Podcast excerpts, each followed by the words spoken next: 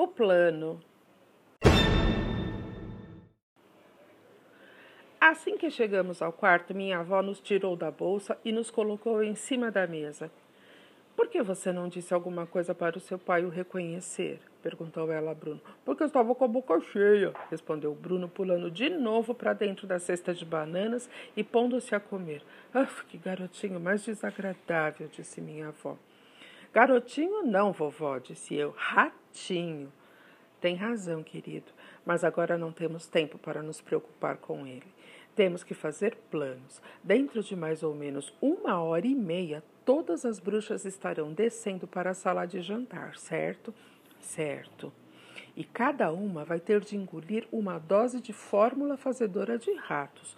E como é que vamos conseguir isso? disse ela.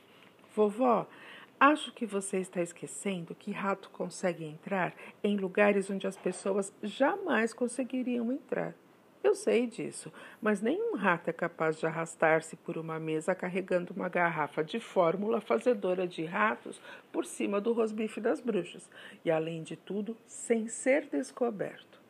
Não estou pensando em fazer nada na sala de jantar. Oh, onde então? Na cozinha, enquanto a comida delas estiver sendo preparada, eu respondi. Minha avó cravou os olhos em mim meu querido neto, disse ela bem devagar, estou plenamente convencida de que, transformado em rato, você duplicou sua capacidade mental. Um ratinho pode vasculhar toda a cozinha entre panelas e caçarolas e, se tiver cuidado, não vai ser visto por ninguém, respondi eu. Brilhante! Deus do céu, acho que você matou a charada, gritou minha avó. O único problema vai ser descobrir qual é a comida delas. Não quero colocar a fórmula na panela errada.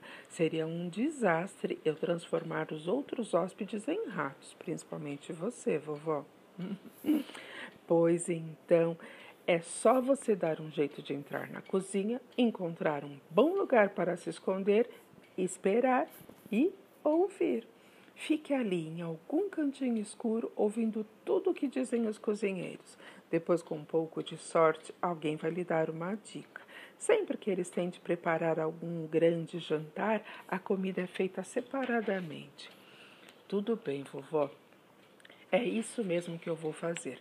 Vou ficar esperando por ali, escutando tudo e torcendo para ter um pouco de sorte. Vai ser muito perigoso, meu querido.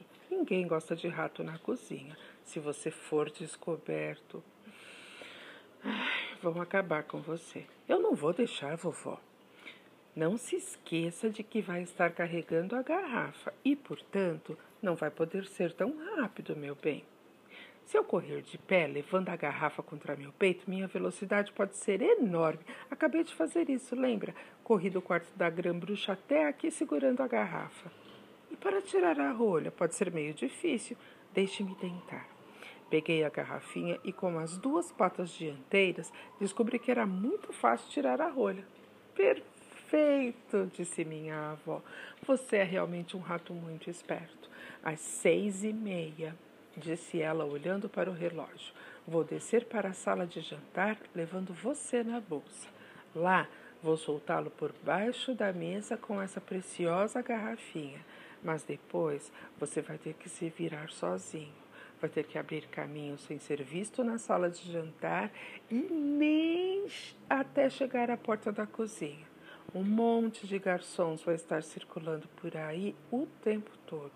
Você vai ter de entrar rapidamente atrás de um deles, mas pelo amor de Deus, tome cuidado para não pisarem em você nem o esmagarem contra a porta. Vou fazer o possível, vovó. E aconteça o que acontecer, não deixe que o pegue.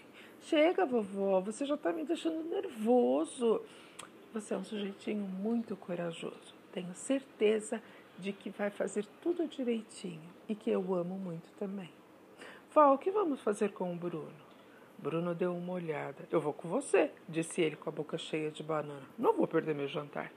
Minha avó ficou pensativa por um instante. Vou levá-lo comigo desde que você prometa ficar em absoluto silêncio dentro da bolsa, Bruno. E a senhora vai me passando comida da sua mesa? Vou, vou. desde que você prometa que vai comportar-se bem. Você não gostaria de comer alguma coisa, querido? disse ela, olhando para mim. Não, obrigado, vovó. Estou agitado demais para comer. E para todo esse trabalhão que me espera, tenho de estar em boa forma e bem disposto.